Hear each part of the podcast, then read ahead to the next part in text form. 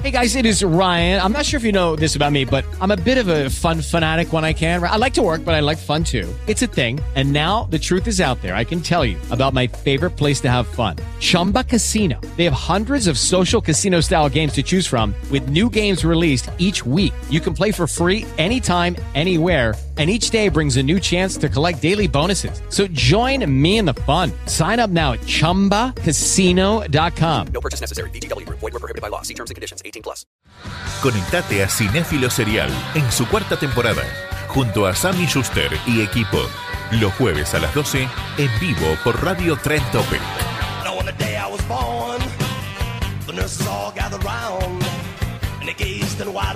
Bienvenidos a un nuevo programa de Cinéfilo Serial con todas las novedades y estrenos del mundo del cine y las series de televisión en esta cuarta temporada por Radio Trend Topic. Como siempre los vamos a estar acompañando hasta la una. Quien les habla Samantha Schuster, Leandro Porceli y Nico Simoni en la operación. ¿Cómo estás, Roca? ¿Todo bien? Todo bien. Bueno, hoy nos falta Aus, que está enferma, así que le mandamos un saludo. Dijo que va a estar comentándonos y, y haciendo su aporte desde su casa. Está muy bien. La gente tiene que mentir como para hacer sentir mejor a los demás. Claro, no se preocupen que no voy a ir mañana, pero voy a estar ahí presente. Bueno, está presente igual. Vamos a ver si, si hace su aporte vía redes sociales. Y si no, bueno, está todo bien. A descansar, a Sí. recuperarse. A, a ser una persona, ¿no? Tal que cual. aparte de enfer- enfermarse para los únicos dos días lindos que son hoy y mañana en los últimos 45 años, la verdad que es una picardía. Sí, la verdad que sí. Así que bueno, hoy tenemos un programa cargado de estrenos. La verdad que hay un montón de para todos los gustos.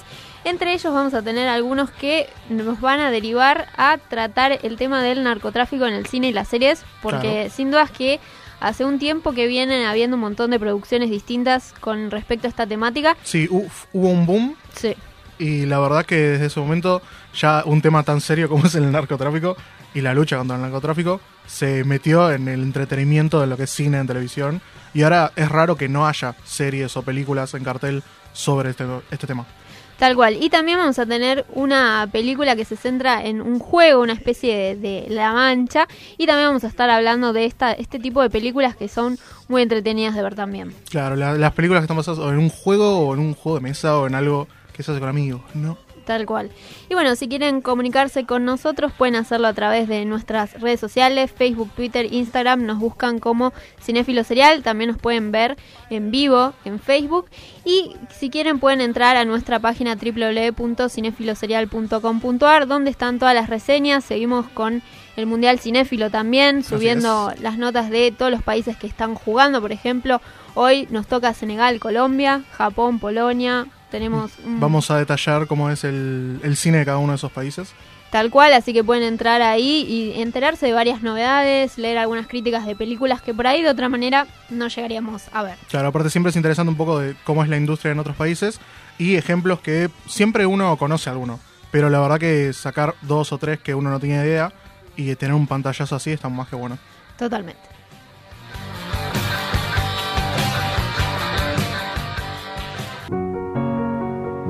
Empezamos entonces con los estrenos de esta semana y en primer lugar tenemos un documental argentino que se llama Reina de Corazones que narra la historia de 10 chicas trans pertenecientes a una cooperativa de teatro que nació con el único objetivo de sacar a las chicas de la prostitución. Estudian teatro y producen también sus espectáculos. Claro, aparte viene bien ahora la verdad que es, hay tantos documentales que se hacen en Argentina Sí. y uno que venga tan, tan en el momento como este. Está bueno, se estrena esta semana, seguramente en pocos cines, en pocas pantallas. Sí, tienen que buscar bien en dónde, porque generalmente duran por ahí una semana, como mucho dos, y, y están en pocos cines, pero, pero suena una historia muy interesante y son eh, como estas pequeñas joyitas de, de- de personas, de personajes, que, que es también muy atractivo para ver y conocer otras realidades. Sí, un cine muy personal, muy independiente y un documental de una, de, un te- de una temática que es in- inmediatamente interesante. Sí, No se trata de un minero que le gusta hacer muñecos de trapo.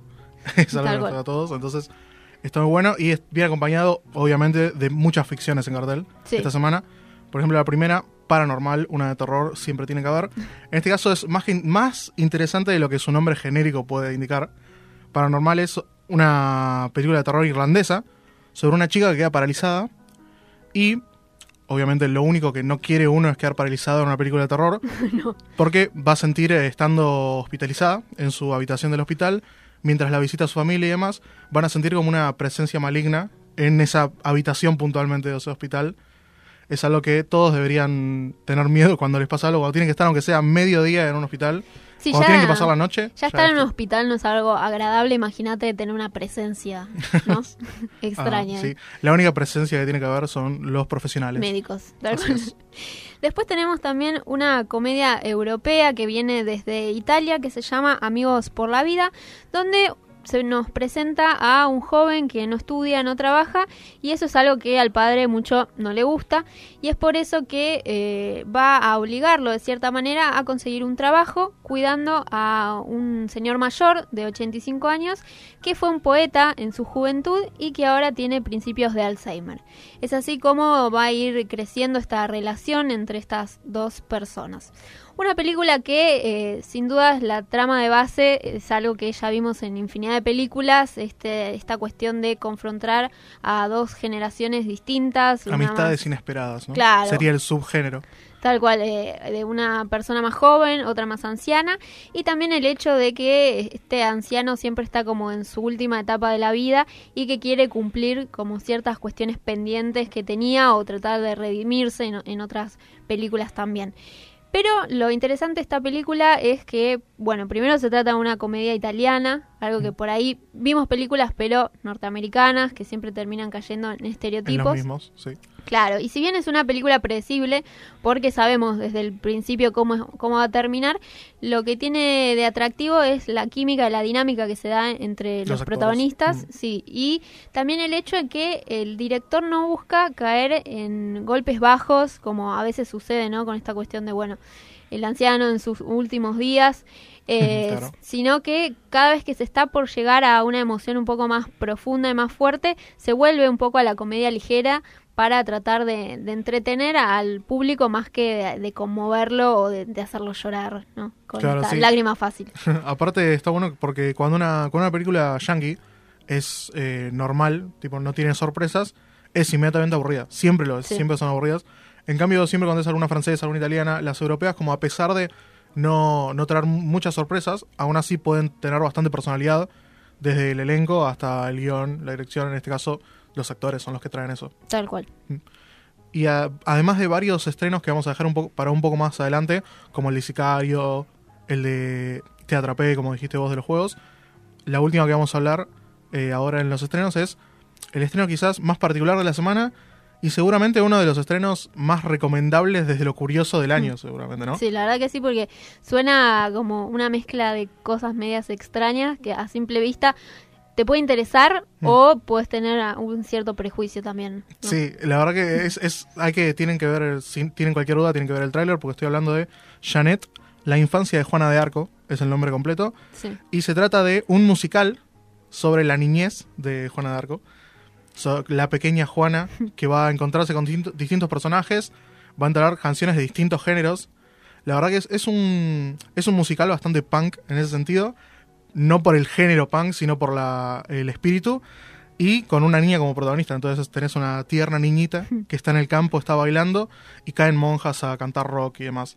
La verdad que aparte está todo hecho con muchísima calidad. No se, no se siente tanto lo independiente, sino que está con muy buena la producción, muy buena la dirección también y obviamente todo lo que es música. Sí, tal cual. Y también, por lo, por lo menos lo que se puede ver en el tráiler es como que sucede en lugares exteriores Sí, la mayor además, cantidad de mm. tiempo, ¿no? Entonces la fotografía seguro también va a ser bastante importante. Mm, Seguramente fue un reto y seguramente dio sus frutos. Sí. ¿no? Es, viene por supuesto del cine francés, de una figura como es Juana de Arco, que ya se volvió bastante icónica dentro de lo que es el cine, con tantas, tantas películas extremadamente relevantes y tan celebradas a lo largo de los años. Tal cual. Así que bueno, estos fueron los primeros estrenos de esta semana. Ahora vamos a estar repasando los demás. Eh, mientras tanto, vamos a escuchar un tema que aparece en Tag, interpretado por Naked Reagan, que se llama Hip Swinging.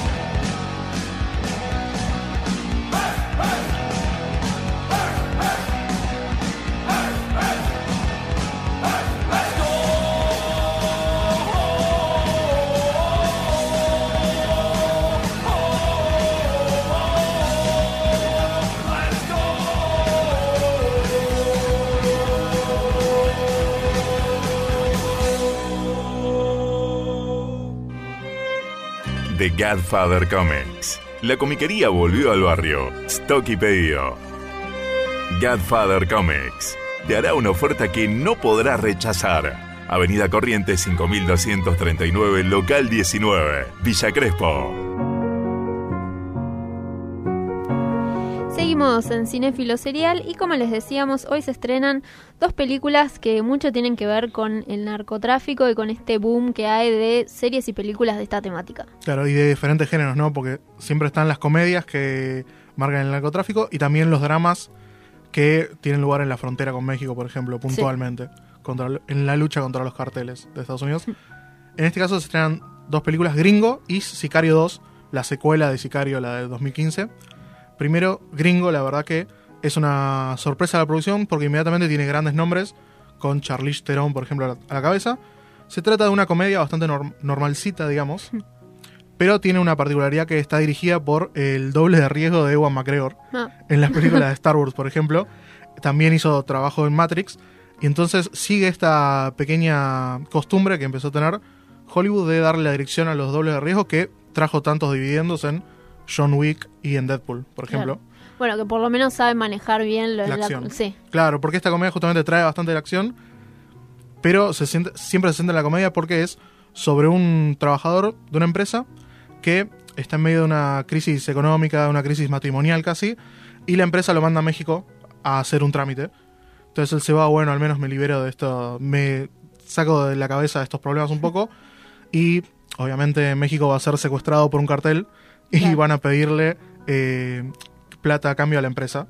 Y ahí va a empezar toda una aventura, desventura, como quisiera llamarle.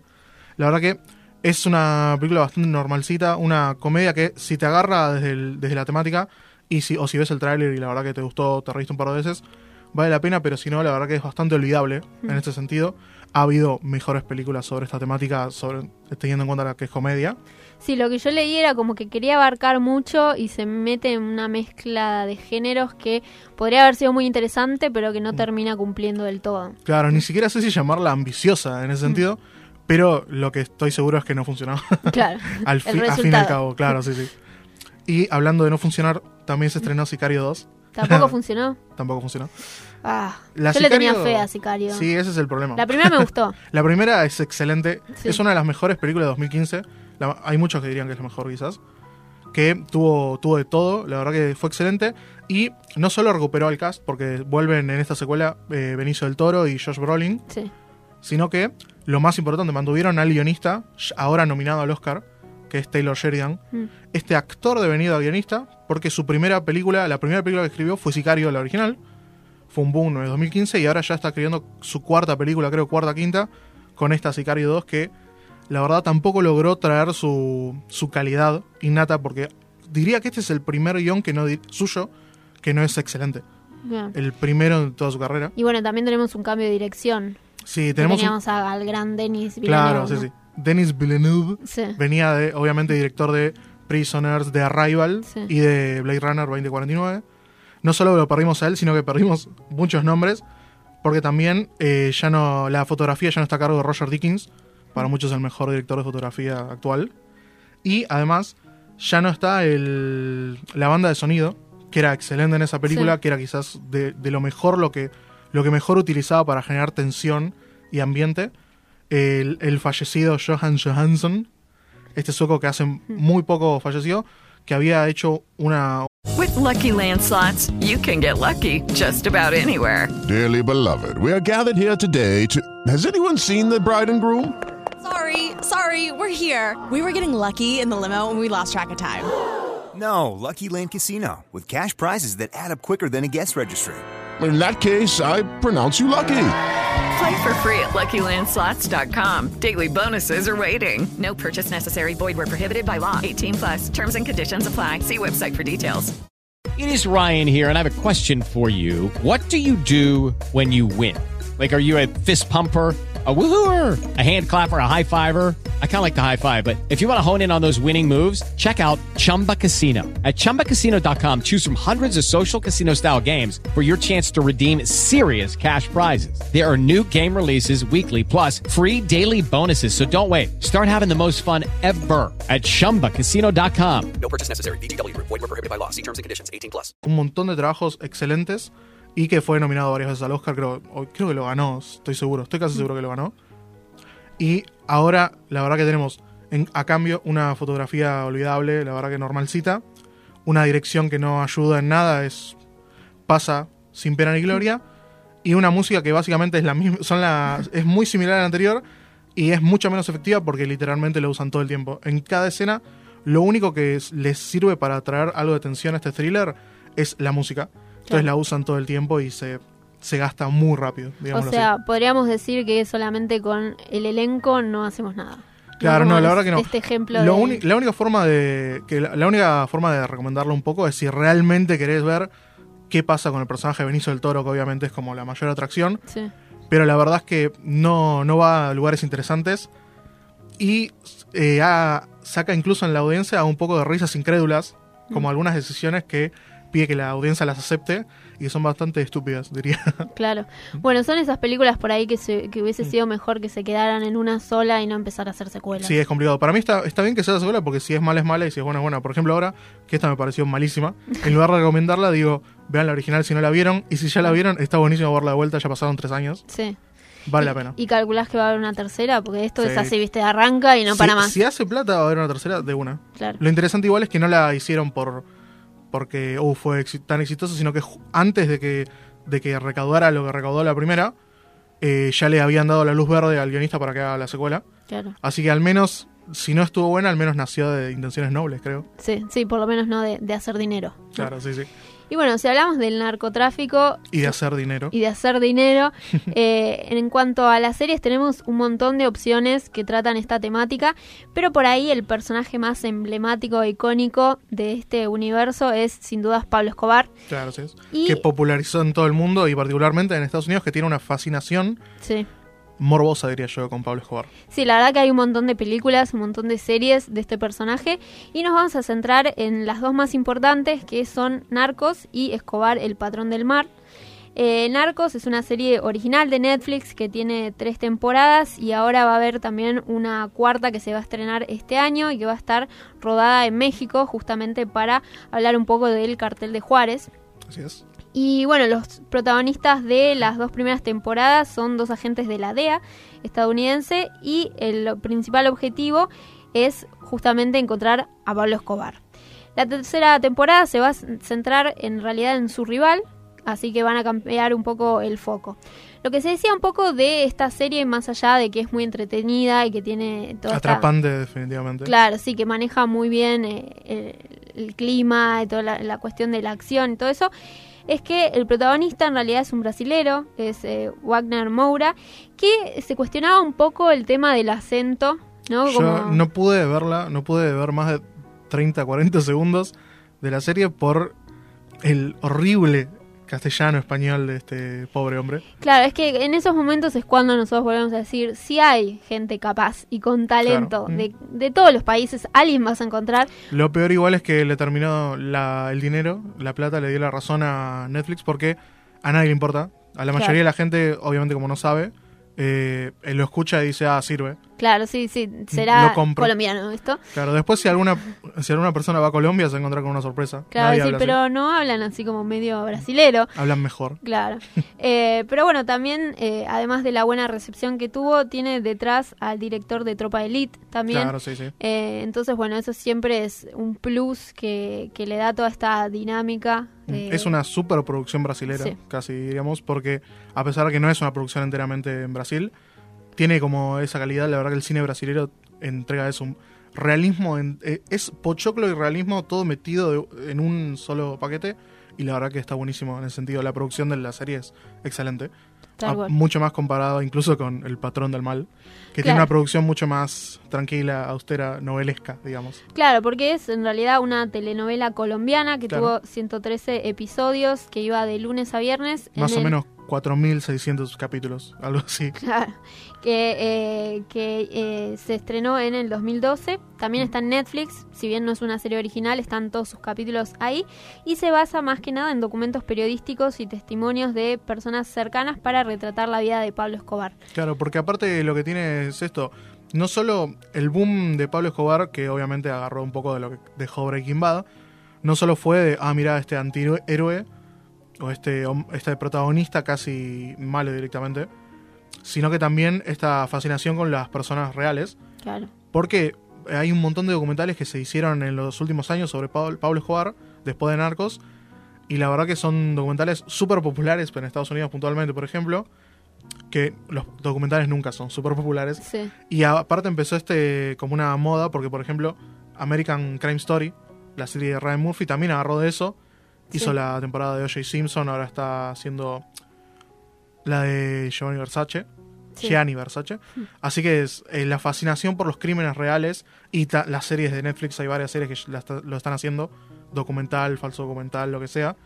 Como que empezó toda una movida aún separado del narcotráfico por el tema de las personas reales y los crímenes reales. Sí, creo que es como un nicho bastante interesante poder conocer a distintas personalidades que por ahí no sabemos algunas cuestiones o nos centramos más en su vida profesional que personal y de repente, como por ejemplo Versace, que decías que Mm. lo conocemos por su carrera Por el profesional. nombre, básicamente. Claro, pero bueno, la historia detrás de su asesinato fue muy interesante también para ver y bueno, eso se plasmó también en la televisión.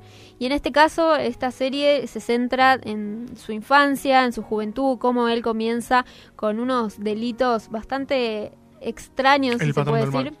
Claro, porque sí. eh, eh, Escobar empezó robando lápidas, contrabandeando y Claro. después se fue metiendo de a poco en el narcotráfico. Ah, qué simpático el, el pequeño Pablo. Sí, la verdad que lo, lo que cualquier niño haría, ¿no? Sí, aparte, este es un tema aparte porque obviamente cuando empezó Breaking Bad no era tan popular como para obtener una recepción negativa, pero con Narcos y demás sí, la verdad que tuvi- desde el, desde el vamos era súper popular y había gente que decía, pero ¿por qué popularizan y hacen que tanta gente hinche por un narcotraficante que es, es sinónimo de maldad? Ah, más allá del nombre de su telenovela de 5.600 capítulos, la- es, es sinónimo de una de alguien maligno. Claro, es que tenemos muchos casos donde el protagonista no es una persona de bien, qué sé yo. eh, Pero esta pasó es una persona real, entonces hay como Sí, eso mucha es más. peor todavía porque Claro. decís, bueno, está bien, estoy apoyando a alguien, pero que en realidad asesinó a un montón de gente. Hay, hay millones, de- hay mi- miles de millones, no, hay miles de personas que tuvieron eh, algún familiar o conocido que falleció por Pablo Escobar, fue asesinado por Pablo Escobar o por algo relacionado y que tuvieron que sentarse a ver la telenovela de fondo. claro, que decir, es bueno, medio es- ridículo. ese personaje pudo haber estado inspirado en mi familiar, Claro, ¿no? sí, sí, sí.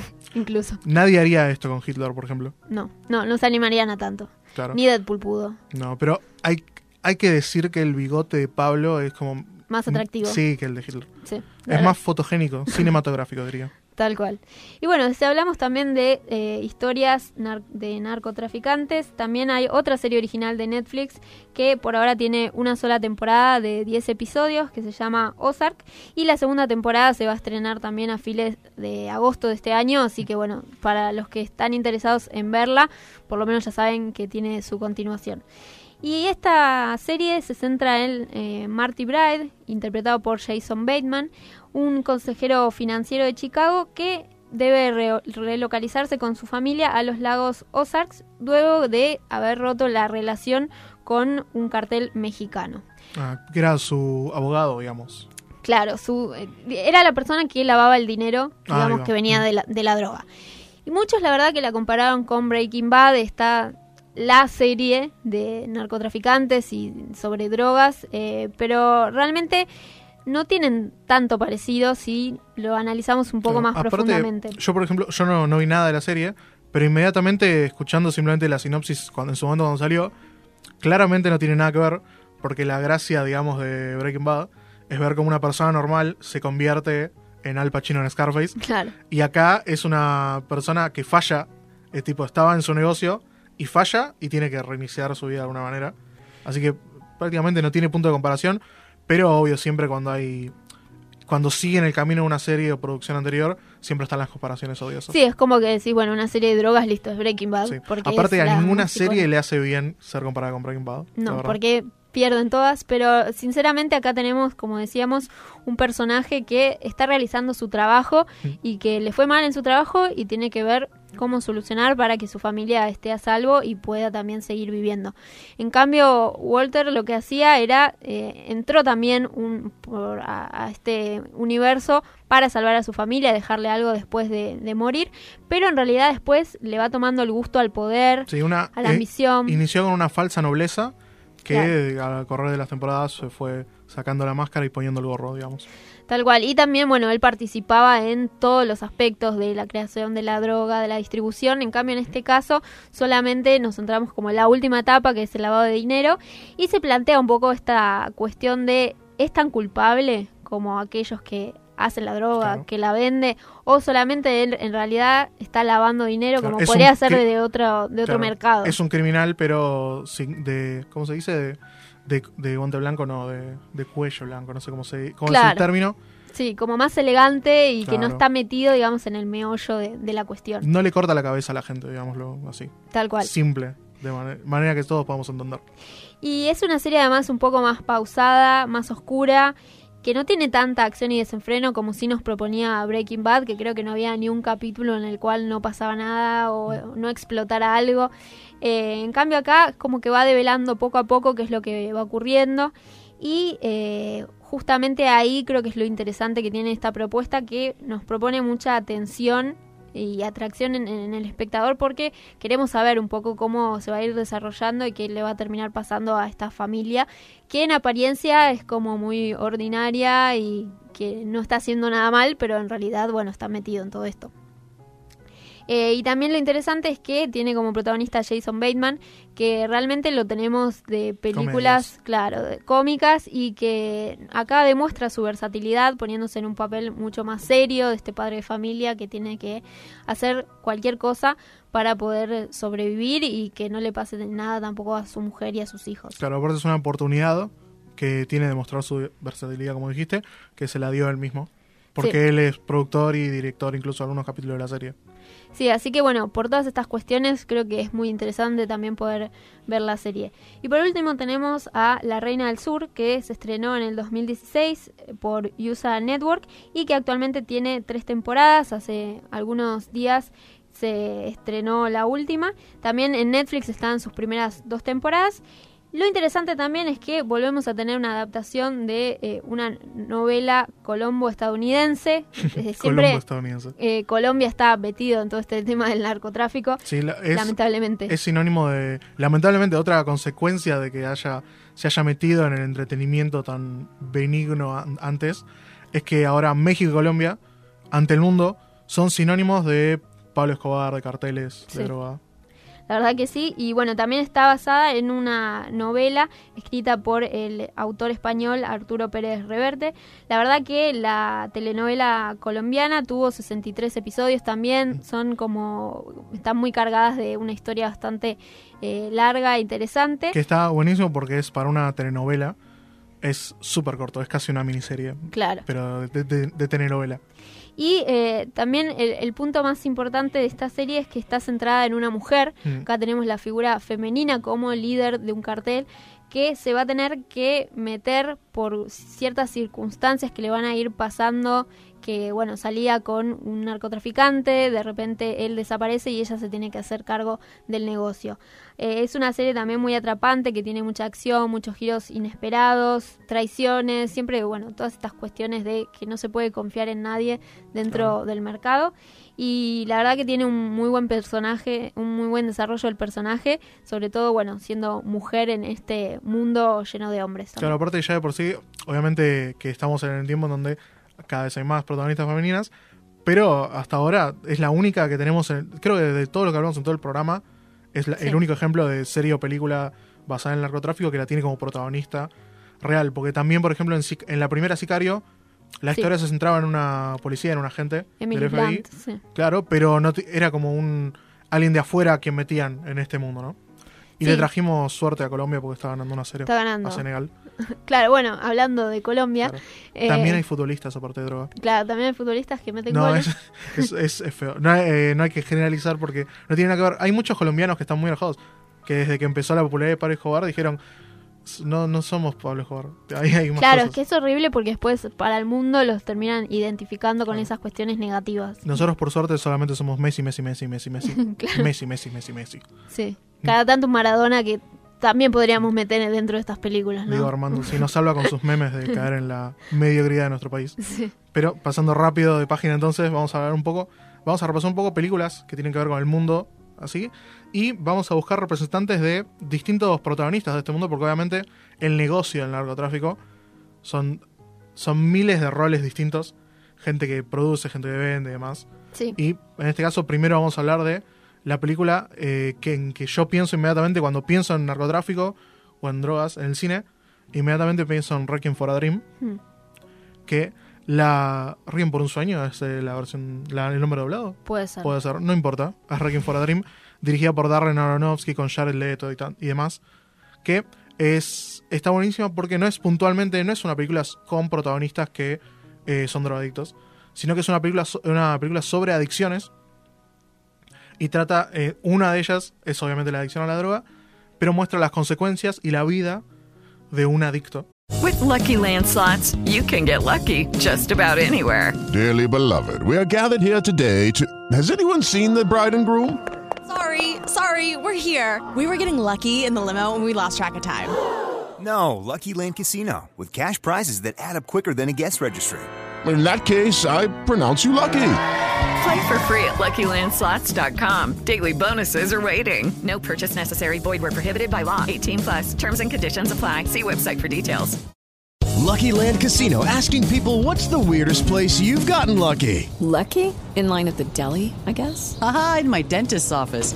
More than once, actually. Do I have to say? Yes, you do. In the car before my kids' PTA meeting. Really? Yes. Excuse me, what's the weirdest place you've gotten lucky? I never win and tell. Well, there you have it. You can get lucky anywhere playing at LuckyLandSlots.com. Play for free right now. Are you feeling lucky? No purchase necessary. Void where prohibited by law. 18 plus. Terms and conditions apply. See website for details.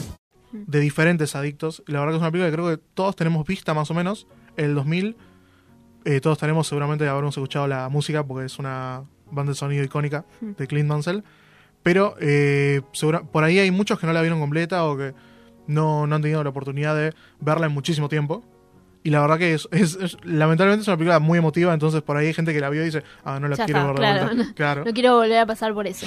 sí, pero eh, la verdad que es, es como cuanto mínimo conmovedora y la verdad que excelente y te muestra este mundo de...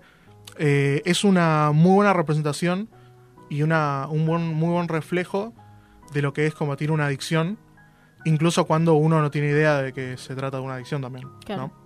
Adicciones nobles, digamos. Esa es la película en, que, en la que yo pienso cada vez que pienso en, ah, en cine, en narcotráfico, drogas, pero seguramente eh, gente de otra generación o simplemente otra gente, lo primero que pensaría es en Scarface, por Claro. supuesto, que ya la nombré antes. La película obviamente de Al Pacino, pero también de Brian De Palma, también guionada por Oliver Stone. La verdad que es un All Stars, casi de cineastas. Dream Team. Sí, por supuesto. Y fue. Es otra de los ejemplos aparte de esas remakes que hacen olvidar al original. Sí. Porque obviamente esta es Scarface y es la única clase. Que es lo mismo que pasó con La Gran Estafa, incluso. Que ya no existe la original, Sí, lamentablemente. es Ahora es una franquicia. Uno creo que se entera googleando y dice, ah, no era la original esta. Claro. mm, Que pasa muy seguido, y, pero estos son dos ejemplos bastante claros. Y obviamente es, es casi que el antecesor de Breaking Bad, Scarface, porque es la historia mucho más condensada de una persona, mucho más condensada, pero aún, aún así rica, súper rica, súper temática. La verdad que tiene mucho para desenvolver la película. Y es el viaje de una persona a convertirse en un emperador de este negocio del narcotráfico Mm. que además es creo que olvidamos por lo icónico de la última escena en donde le saludan a su pequeño amigo Sí. es, es como que la, toda esa, la película se condensó en eso y nos olvidamos del resto de la película si hace muchísimo que no la ven también está muy bueno volver a verlo porque tiene una infinidad de escenas excelentes el guion, la dirección la actuación obviamente de Al Pacino que es la película Sí. Al Pacino es, es impresionante cada minuto vale la pena por él así que es una muy buena película como para recuperar ¿no? casi Sí. Y hablando rápidamente de, vamos a cerrar con dos películas que se estrenaron casi a la vez, en 2007 y en 2008. Una que una asocia con la calidad cinematográfica, como es No Country for All Men, Mm. y otra que uno no asocia con eso, que es Pineapple Express, la comedia de James Franco y Seth Rogen. No tienen, no tienen mucho que ver la- el drama de los Cohen con esta comedia, pero sí los reúne las consecuencias casi de la, de la droga y del narcotráfico. En el caso de Pineapple Express es una comedia, es muchísimo más ligera, pero yo creo que es sin dudas ahora que en los últimos años, porque es del 2008 la película, en estos 10 años en todo el mundo se fue legalizando la- el uso de la marihuana, entonces Sí. ya no tiene el mismo impacto de día, porque ya no existe casi esa gente que va a comprar y el que vende y demás. Pero la realidad es que es, es como un reflejo perfecto, yo creo que es el, el resumen perfecto de la persona que compraba, que usa ma- marihuana eh, recreativamente, Mm. que es Seth Rogen de traje que va a comprar y se vuelve a su casa a ver la tele, y James Franco, que es el tipo de treinta y pico que no hace nada de su vida, que está todo el tiempo en su departamento, pero que gana una inmensidad de plata vendiendo marihuana. Claro. Entonces son, son dos estereotipos que están perfectamente re- realizados en la película y aparte es bastante entretenida, bastante graciosa. Y de a poco, con, con corre de avance de la película, se van a ir metiendo con lo que es el- la venta más industrializada de marihuana, digámoslo así. Así que también es como un resumen de todo el recorrido de la droga de estas películas que estamos diciendo. Y finalmente, No Country for All Men, casi que es una excusa para nombrarla, porque obviamente es excelente. Y es una película ideal para volver a ver. Yo con esta excusa la volví a ver esta semana porque la verdad que es, es buenísima. Y hay mucho que nos olvidamos con, por el papel de Javier Bardem o por la gran dirección de los Cohen. Nos olvidamos que el, el disparador de todo es que Josh Brolin cae a un tiroteo que terminó, cae y hay un montón de gente desparramada que se tiroteó y encuentra un paquete con, con droga, con dinero de droga. Entonces es toda la película básicamente es un está disparada por encontrar algo de este negocio y es básicamente una persona normal que se ve inmersa en este en los peligros que giran alrededor de la droga, porque no es simplemente eh, el peligro de un tiroteo del negocio de la droga, sino que todo lo que gira alrededor, porque alrededor de esto, de tanto crimen y demás, hay gente viviendo una vida normal que se ve atacada por Javier Bardem en este caso. Claro. Y bueno, este fue un repaso rápido de películas y series que tratan el tema del, Del narcotráfico, que la verdad tenemos infinidades de historias y seguramente seguiremos teniéndolas porque, Sí. bueno, es una plo- problemática que sigue existiendo en Estados Unidos, en México, en Colombia, así Mm. que vamos a tener más historias de la realidad. Sí, esperemos que sean buenas. Tratamos de, de dejar algunas de relativamente bastante calidad, bastante Sí. copadas, porque la realidad es que hay infinidad de películas que tratan sobre este tema que son malísimas, que se, que es como una excusa, es como, ah, pero es sobre esto, eh, va a haber un yo sé, va a haber tiros, va a haber como crimen, eh, van a estar en un casino, yo qué sé, pero son terribles, son nefastas, son muy malas películas y que casi es un desperdicio tocar un tema tan serio como este Claro. en este tipo de películas. No las vamos a nombrar, no les vamos a dar el gusto. No, quédense con, con estas que, que fueron buenas historias. Y mientras tanto vamos a escuchar un tema de Sicario 2, interpretado por Benny Banks, que se llama Bada Bing. Certified bank shit, I do the damn thing. I send the man in, bada boom, bada bing. Certified bank shit, I do the damn thing. I send the man in, bada boom, bada bing. Do, the damn thing, do the, do the damn thing, do, the damn thing, do the, do the damn thing, do, the damn thing, do the, do the damn thing, do, the damn thing, bada boom, bada bing. Certified bank shit, I do the damn thing. I send the man in, bada boom, bada bing. Certified bank shit, I do the damn thing. I send the man in, bada boom, bada bing. Do, do, do, the damn thing, do the, do the damn thing, do, do, do, the damn thing, do the, do the damn thing, do, do, do, the damn thing, do the, do the damn thing, do, do, do the damn thing, boom, bada bing. Ah, yeah, Benny Banks, you will know my name. I got bars for days, I ain't never riding waves. I'm only in it for the money, I ain't in for fame. My flow hot like I popped it in a microwave. I got everybody hating on my white ass. Everybody hating, can't blatantly a five star. Everybody hating, keep hating, don't mind y'all. To live life fast. I rip my past. Banks,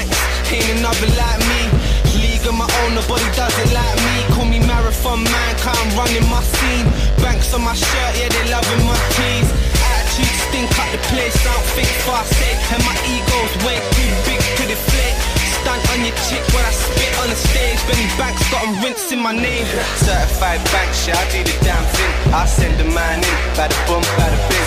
Certified bank shit, I do the damn thing. I send a man in, bada boom, bada bing. Did did did the damn thing, did the damn thing, did the damn thing, did it did the damn thing, did did did the damn thing, did it did the damn thing, did it did the damn thing, bada boom, bada bing. Look, brothers act fly with no paper in their pocket. Stunting on a hottie with their jewelry, but it's foreign. My dons will go nuts for your jewelry, cause they robbers. I got everybody worried, plotting how they gonna stop him. Air from the cat's mouth, I will never back down. Caught up in this rap game, it's like smackdown. Caught up in this rap race, you'll get ran down. White boy, but I create a black cloud. From the trap house to a fat crowd. They like banks, how you got so many fans now? Show and prove I just make a beat man down. Moving like Scrooge, don't know why they got their hands out. Certified banks, yeah, I do the damn thing. Do the damn thing, I do the damn thing.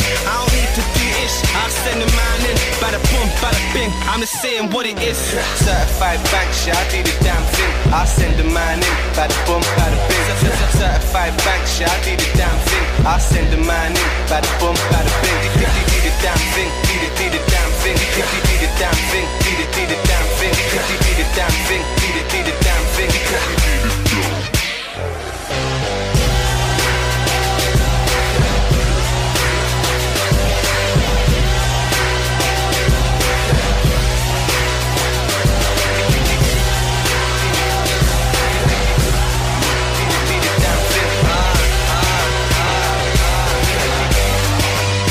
Bada boom, bada bing.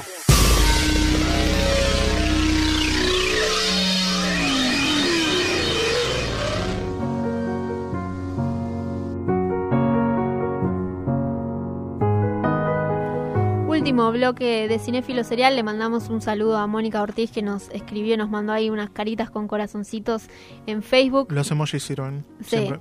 Así que también nos pueden ver por ahí, además de escucharnos. Y vamos a hablar ahora de películas de juegos. Este es como un subgénero muy interesante, muy divertido. Sí, aparte es difícil de pensar en ejemplos. Sí, Porque siempre caen, yo en videojuegos o caen adaptaciones de juguetes, como por ejemplo Transformer, claro. Que hay, hay gente que dice, ah, pero es un juego. No, no es un juego. No, es Jorge, un no es juguete. un juego, Pablo, por favor. es Transformers y el otro ejemplo que tenía era eh, la película de Lego. Claro. O todas las películas en general de Lego. claro. No, no cuentan. No cuenta no porque cuentan. es, eh, Toy Story no cuenta, por favor. No arruines toda esta columna que tardamos tanto en hacer. Eres un juguete. El... Ah, voy a ver Toy Story ahora. La, la película, el estreno, que como que decanta todo esto, es Te Atrapé. En Sí. Estados Unidos se llama Tag.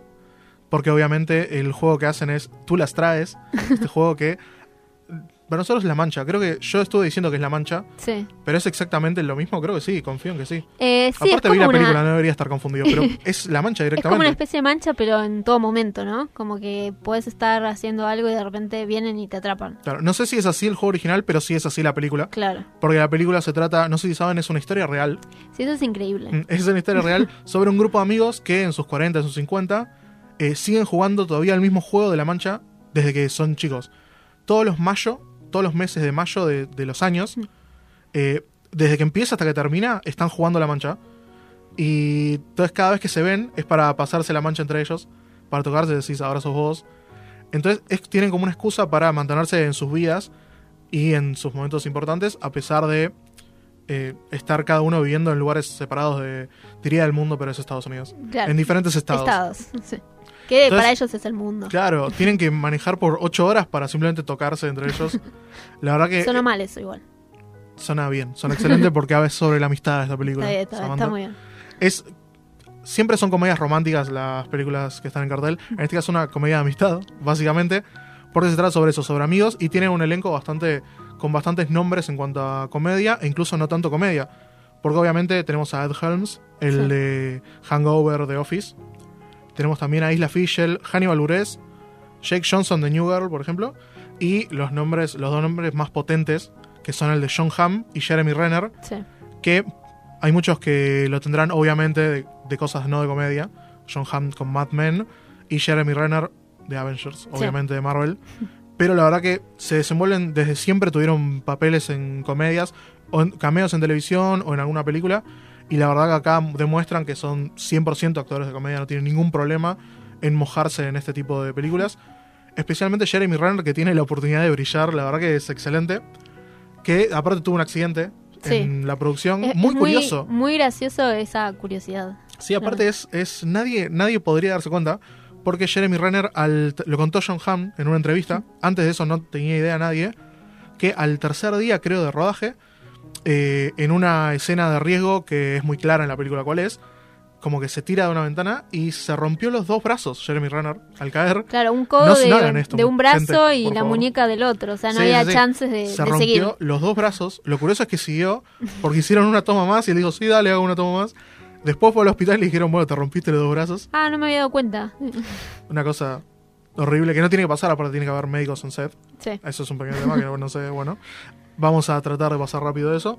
Pero la verdad es que es impresionante porque quedaba como. Querían, quedaban 40 días de rodaje. O sea, toda la película, básicamente. Claro, era o cambiarlo a él o ver cómo Claro. solucionarlo. Entonces, lo- la solución fue: le dieron yesos verdes y todos sus brazos están hechos por computadora en la película. Eso es Es- increíble. está buenísimo. Es, me encanta siempre cuando se, usa- se usan los gráficos por computadora en cosas tan banales como esta. Como por ejemplo, recuerdo que Fincher en, en el Club de la Pelea, Sí. eh, la secuencia más cara de uso de efectos por computadora de esa película fue cuando la cámara se mete en el tacho de basura. Mm. Es eso. Y es lejos la escena más cara de la película. Y Fincher, como es una persona sin sentido común, lo hizo. Desperdició tanto dinero en eso. Unas tantas, la verdad que eh, la historia real de, de Te Atrapé fue. se plasmó en un artículo del Wall Street Journal, obviamente. Y quedó como lo inmortalizada. Fue noticia, obviamente, durante unos días en el mundo. Pero durante esos días llegaron a vender los derechos de su historia. Claro, fue este caso fue rápidamente, inmediatamente dijeron, bueno, necesitamos una película de esto. Claro, ah, fue aparte creo en 2013 que pasó todo, si mal no recuerdo. Pero la verdad que es recomendable la película, está muy buena, es una muy buena comedia y tiene mucho valor porque últimamente, desde los últimos 10, 15 años, todas las comedias estadounidenses son comedias de improvisación en donde no hay personajes, son simplemente actores diciendo, improvisando chistes hasta que uno dice corte y después arman una película en postproducción. Mm. Dicen, bueno, lo editamos como que tenga algún tipo de trama. En cambio, en este caso, tiene una trama, tiene personajes muy definidos y cuando hay improvisación está muy bien utilizada, contenida y los actores lo que hacen es jugar con sus personajes ya establecidos. Entonces la verdad que está muy buena. Aparte, siempre es bueno estas películas que son amigos interactuando, Sí. siempre es mucho más entretenido. Sí, se ve toda la, la química y la dinámica entre el grupo y está bueno. Claro, la verdad que tienen bastante química, química y son actores de comedia.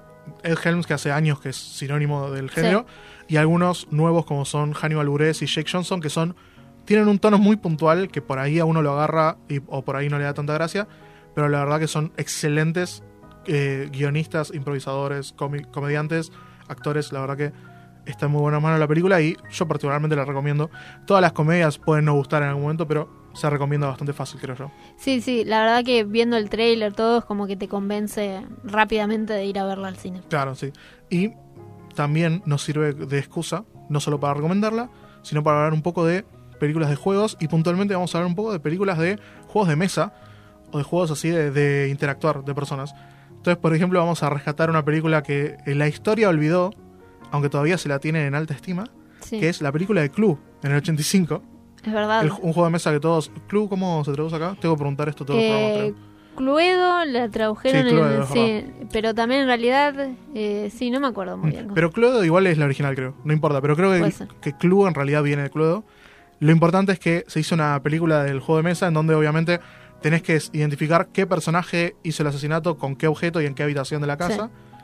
Algo bastante difícil por ahí de adaptar. ¿no? Sí, pero está en buenas manos porque estaba en manos del guionista, uno de los cineastas más representativos de los 80, como fue John Landis, Mm. que hizo los, los Blues Brothers, entre otras cosas, entre tantos clásicos. Y la verdad que trajo su inventiva porque tiene una particularidad esta película. No solo tiene un gran cast, porque está Tim Curry haciendo de el mayordomo, obviamente, y está nuestro querido Doc, Christopher Lloyd también en el Sí. No solo tiene nombres, no solo es entretenido porque están haciendo de personajes de un juego de mesa para chicos, sino que traen esto de que, el, de que la historia la armás vos, lo traen al cine, porque la película tiene tres finales, Mm. y cuando salió en cines, a cada cine le tocaba un final diferente al azar. Entonces la, la trama Está se bueno. resuelve de tres maneras y no sabías de cómo te iba a resolver en la tuya. Claro. E incluso no le fue tan bien como para eso, pero también podían ir a verla varias veces. A Claro, ver si te tocaba el por mismo. ahí te, te podía salir mal y veías dos veces el mismo final y te querías matar. Sí, bueno, pero básicamente te tenía que gustar la película para que hagas eso. Sí. Eh, igualmente se resolvió cuando salió en VHS, en DVD, Claro. y ahora cuando salió en Netflix, se resolvió fácil. Pusieron los tres finales juntos Ah. y dijeron, no, los primeros dos son como ah, alucinaciones o finales falsos, y el verdadero es el final. Mm. Así que la hicieron fácil, total. Sencillo. Claro, sencillo como también intentaron que sea la adaptación de Battleship, Sí. de, de este juego de, de naves en donde tenés que decir A7, me hundiste. Hundido. Claro. Que fue adaptado, ¿por qué no, no? Como una película de Michael Bay. Sí, no, sí, no podía estar en otras manos que Michael Bay. Sí, Eso es lo curioso. No, no tuvo nada que ver Michael Bay con la película. Mm. Yo pensé que la había mínimo producido. No la dirigió, no la escribió, no la produjo, no tuvo nada que ver. Sí. Michael Bay, pero se ve exactamente como una película de Transformers, como una película de Michael Bay. Tal cual. Lo malo es que entonces significa que tiene todo lo malo y no tiene lo poco bueno que trae Michael Bay a su cine. Y a pesar de tener nombres como Liam Neeson y Rihanna, que protagonizaron esta película, Extraña combinación. sí, una, una combinación extraña de Liam Neeson que no, no debería hacer estas cosas, pero las hace, no le importa. Sí. Y terminó siendo una película olvidada. Pero la más exitosa de esta corta lista seguramente sea Ouija. ¿Cómo se pronuncia Ouija? Ouija. Ouija, es verdad. Ouija, voy a decir Ouija igual. Está Ouija bien. se estrenó en el 2014 y fue un éxito porque fue de terror, entonces fue barata y trajo un montón de ganancia. Tanto que se hizo una secuela llamada El origen del mal, que a nadie le interesa el origen de Ouija. Sí. Entonces, la verdad que es una franquicia muy exitosa de los últimos años, que aún así es siempre más interesante hablar de la pronunciación de la palabra que de la película en sí.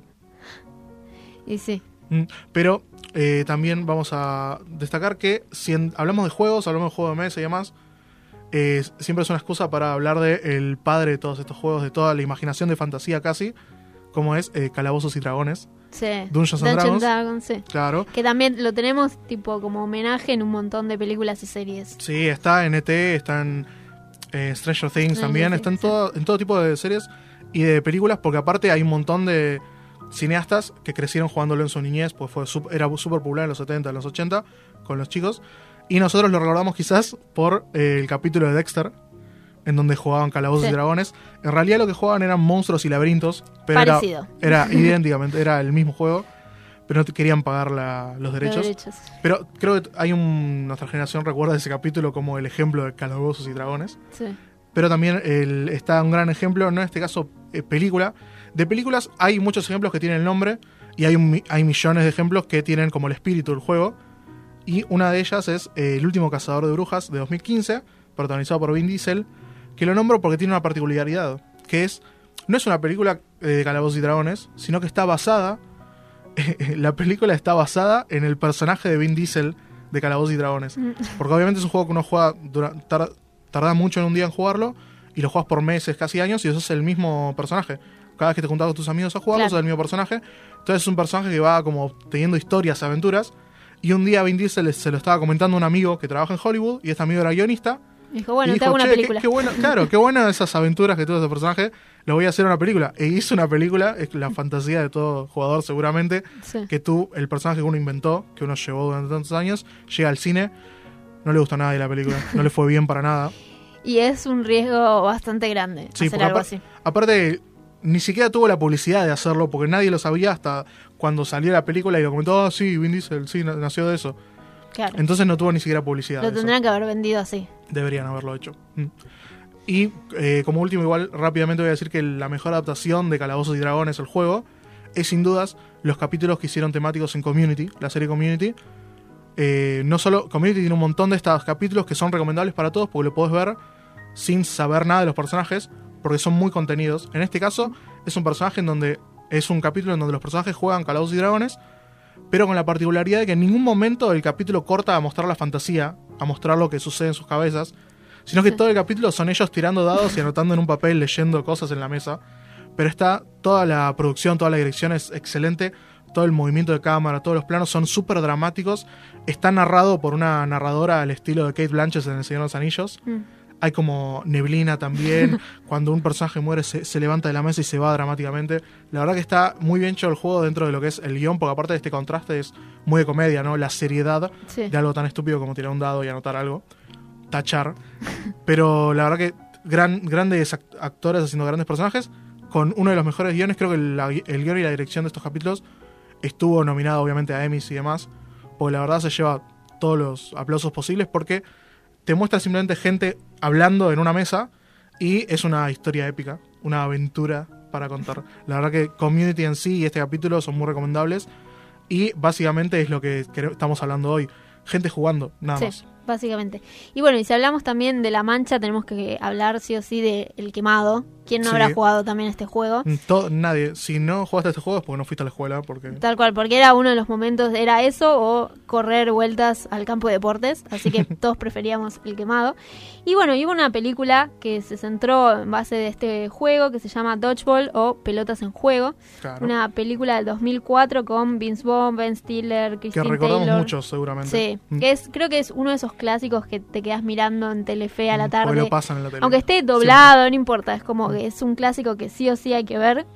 Y bueno, se centra en eh, un humilde gimnasio que es eh, que donde su dueño está por perderlo y eh, es así como viene alguien a comprarlo que tiene también otro gimnasio, alguien un poco con más poder adquisitivo. Ben Stiller. Ben Stiller, que como obviamente. tiene bello facial es malvado en esta película. Sí. Mm. Y eh, lo que proponen los clientes es eh, tratar de participar de un campeonato de dodgeball para poder salvar su gimnasio.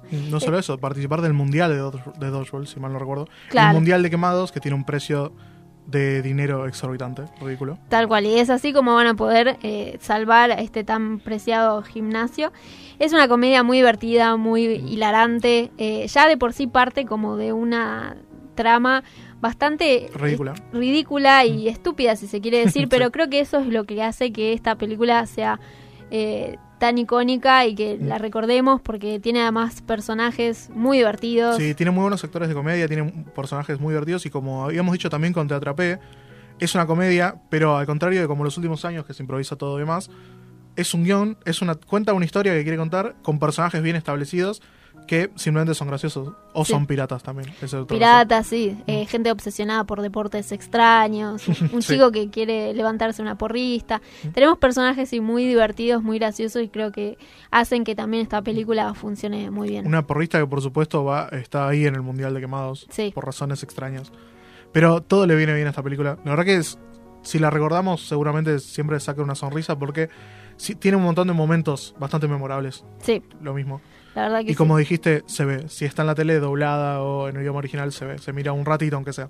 Tal cual, ver por lo menos a alguna escena, recordarla y decir, bueno, hoy vi pelotas en juego. Así que bueno, estos fueron un poco las películas de juegos. La verdad que es una temática bastante particular porque como decíamos, por ahí es difícil llevar una adaptación a la pantalla grande de un juego de mesa. Y aparte, ahora que vienen las adaptaciones tontas de videojuegos, siempre está el, ah, que una, una película sobre los sobre quemados, una película sobre la mancha, es obviamente algo estúpido. Sí. Pero si se hace bien, es una buena, una buena propuesta siempre. Es que sí, generalmente están mejor realizadas que lo- la de los videojuegos, que te quedas con el videojuego para eso. ¿sí? Bueno, y como trivia para cerrar, eh, durante muchos años, Ridley Scott, Sí. el director icónico de tantas películas como Alien, Blade Runner, estuvo muchos años intentando hacer una película de Monopoly. Bueno, sí, también otra difícil tarea. Tan difícil que no le salió. Claro, no le salió todavía. Pero hay que decir que desde 2015 hay un proyecto para realizar una película de Monopoly que no tiene nada que ver con él. Esperemos que, que lleguen a hacer la película, aunque sea para verlo Para ver qué- que resulta. van a hacer. Espero que sean niños que queden atrapados como si fuesen escalofríos en un portal Sí. y caminen por un tablero gigante de Monopoly. O tipo el nuevo Shumanji, que es como el sí, sí. videojuego que Tiene se que ser adentro. exactamente eso. Así que si no es esto, no la hagan. Puedes hacer la voz la película. No, no, no. Bueno, alguien que nos escuche pues, te puede robar la idea. Ah, ojalá me la roben. si me necesitan más detalle de la película, comuníquense con Cinefilo Serial, se la damos toda y ustedes realícenla. Háganla. Y bueno, ya es la una, eh, llegamos al final de otro programa más con Colombia clasificado. La verdad que lo que está pasando en este mundial es increíble. Eh, así que bueno, nos reencontramos. La- el detalle que Japón pasó en, en lugar de Senegal por amarillas, porque tuvo menos amarillas que Senegal. Ah, Cosas extrañas que pasan en este sí, mundial. Hay continentes que lloran, como en este caso África. Lamentable no, pero bueno, Colombia celebra porque por hoy no son solo Pablo Escobar, y eso es seguro, es obvio para todos. Sí, son Pablo Escobar y fútbol. Sí, y café, obvio. Y café, obviamente, sí. Y bueno, nosotros nos reencontramos el próximo jueves a las 12 del mediodía por Radio Tren Topic.